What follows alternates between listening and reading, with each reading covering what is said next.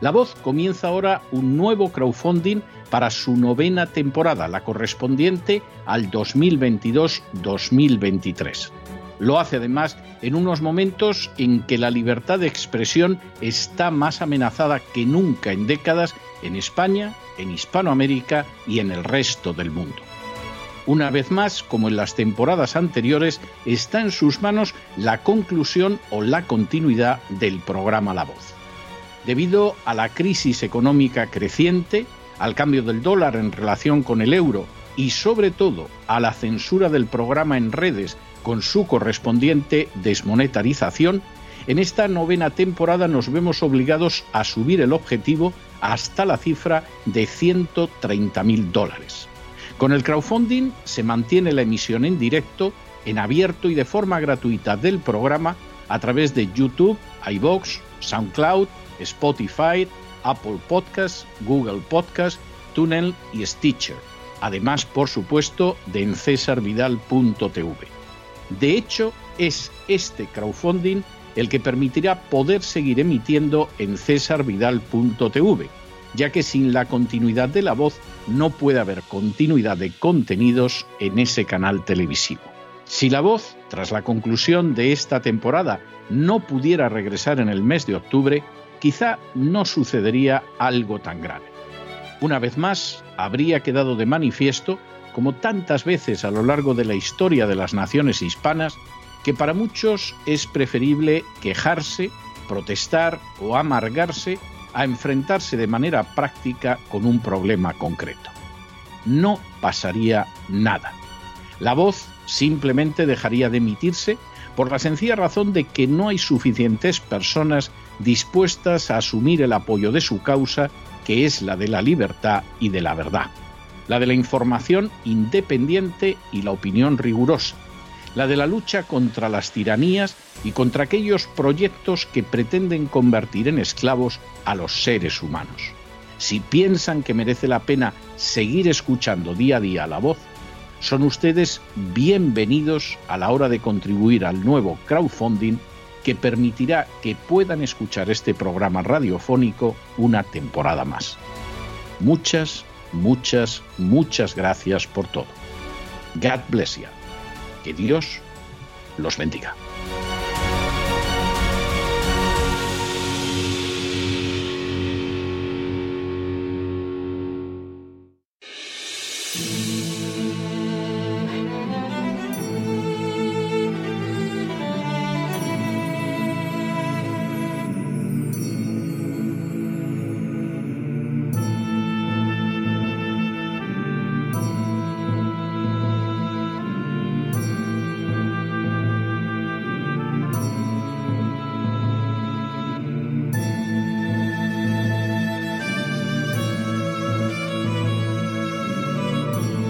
La voz con César Vidal, desde el exilio. Muy buenos días, muy buenas tardes, muy buenas noches y muy bienvenidos a esta nueva singladura de La voz. Soy César Vidal, hoy es el miércoles primero de junio de 2022 y me dirijo a los hispanoparlantes situados a uno y otro lado del Atlántico y como siempre lo hago desde el exilio. Corría el año 43 a.C. cuando falleció en Roma un antiguo esclavo de carácter excepcional. Nacido en Siria, había sido trasladado a la ciudad eterna, donde pronto llamó la atención de su amo por su extraordinario ingenio. De hecho, quedó tan impresionado su propietario por aquella sabiduría que acabó manumitiendo al esclavo y ayudándolo a recibir una educación. Fue así como aquel hombre comenzó a abrirse camino en una sociedad que al fin y a la postre le acabó otorgando su más amplio reconocimiento. Su quinta esencial agudeza quedó recogida en multitud de frases donde reflexionaba sobre los aspectos más diversos de la vida humana, como por ejemplo cuando afirmó: Inimicus quam visumilem docti est metuere, lo que podría traducirse como es de sabios temer al enemigo por pequeño que sea. La aseveración difícilmente hubiera podido resultar más acertada. Hay gente que por ignorancia, por soberbia, por negligencia, por arrogancia, desprecia a los que tiene enfrente, no percatándose del potencial que tienen para dañar sus propósitos. Tal conducta implica una no pequeña necedad. Al fin y a la postre, el sabio no es el que mira por encima del hombro a otros, sino el que considera que ningún enemigo debe ser desdeñado. En las últimas horas hemos tenido nuevas noticias sobre un severo golpe recibido por la agenda globalista. Sin ánimo de ser exhaustivos, los hechos son los siguientes. Primero, el presidente Joe Biden, en la línea de la agenda globalista, presentó 13 enmiendas a las regulaciones internacionales de salud que tenían que ser decididas por la asamblea de esta organización celebrada a finales del pasado mes de mayo. Segundo, entre las propuestas se encontraba la de entregar cualquier decisión médica futura, incluidas las referencias a vacunas y pandemias, en manos de la Organización Mundial de la Salud, sometiendo así a todas las naciones a la voluntad de este organismo. Tercero, durante siete días se discutieron las propuestas del presidente Biden que buscaban acabar con la libertad, la independencia y la soberanía de los estados en materia médica al entregar competencias claramente de gestión nacional a una organización que está financiada mayoritariamente por la Fundación Bill Gates y la Big Pharma. Cuarto, la propuesta de Biden contó con el respaldo firme de naciones como Reino Unido, Australia, Canadá y en general los países de la OTAN. Quinto, de manera totalmente inesperada, el 25 de mayo, Día de África, el representante de Botsuana leyó una declaración en nombre de las 47 naciones africanas en la que se afirmaba que no apoyarían las propuestas del presidente Biden. Sexto, las razones alegadas por las casi 50 países africanos se relacionaban con la defensa de su independencia y soberanía nacionales y se arraigaban en las pésimas experiencias sufridas por las acciones de la Big Pharma en su territorio. Séptimo, la acción conjunta de las naciones africanas provocó el respaldo inmediato de otras naciones opuestas a la agenda globalista, como fue el caso de Brasil, Rusia, India, China y Malasia, entre otras. Octavo. Brasil llegó incluso a afirmar que abandonaría la Organización Mundial de la Salud en caso de que se pretendiera que su población se sujetara a las enmiendas que había impulsado el presidente Biden. Noveno la firmeza demostrada por el conjunto de las naciones africanas y el respaldo que recibieron de naciones contrarias al dominio de la agenda globalista tuvieron como consecuencia directa que se acabaran rechazando las enmiendas impulsadas por el presidente Biden. Décimo. De esta manera, las enmiendas han obligado a la creación de un grupo de trabajo que las reelaborará no pudiendo, no pudiendo someterlas de nuevo hasta el año 2024, en que tendrá lugar la 77 Asamblea de la Organización Mundial de la Salud. Un décimo.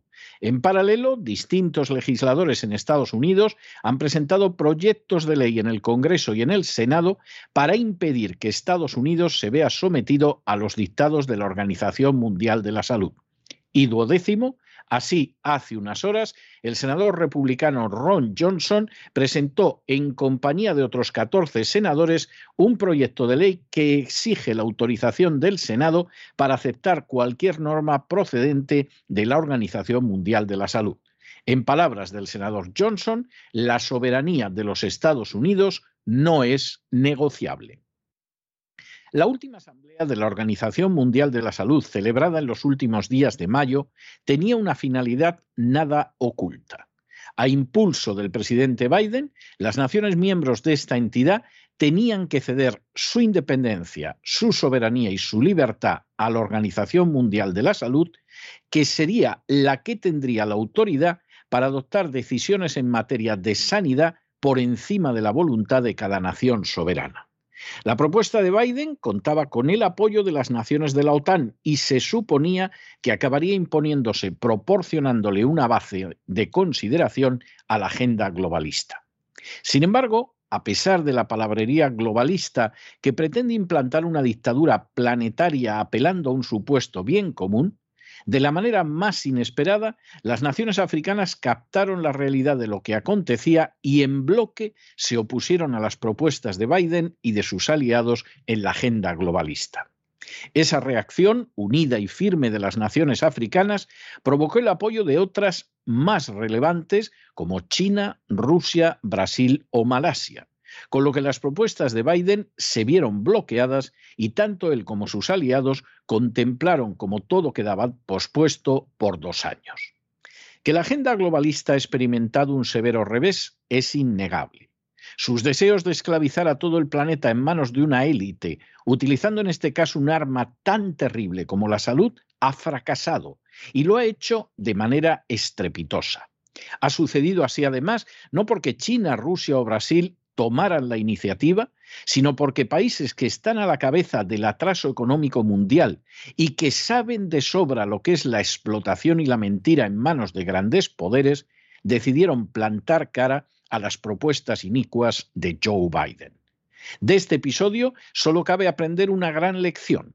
Por más que los arrogantes, los soberbios y los poderosos, como son los impulsores de la agenda globalista, crean que pueden hacer todo lo que deseen de manera impune, la realidad es que no resulta sabio considerar que los pequeños carecen de fuerza y que por ello pueden ser despreciados y pisoteados. Como dejó claramente de manifiesto el sabio Publilio Sirio, esos pequeños enemigos pueden ser más que peligrosos aunque estén situados en África y se trate de las naciones más pobres del mundo naciones africanas que han demostrado que la resistencia es posible incluso para los no poderosos si tienen voluntad de defender la dignidad. Naciones africanas con las que toda la humanidad acaba de contraer una inmensa deuda de gratitud. Y no se dejen llevar por el desánimo la frustración, porque como habrán visto, a pesar de que los poderosos muchas veces parecen gigantes, es solo porque se les contempla de rodillas y ya va siendo hora de ponerse en pie. Mientras tanto, en el tiempo que han necesitado ustedes para escuchar este editorial, la deuda pública española ha aumentado en más de 7 millones de euros y una parte ha ido para acudir a esta asamblea donde España se ha comportado muy por debajo de la dignidad de las naciones del África Negra. Muy buenos días, muy buenas tardes, muy buenas noches. Les ha hablado César Vidal desde el exilio. Que Dios los bendiga.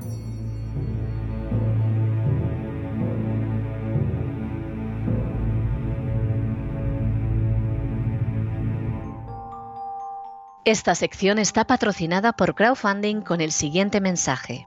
Nuestro Señor Jesucristo, el único Dios verdadero, es misericordioso y nuestro Salvador.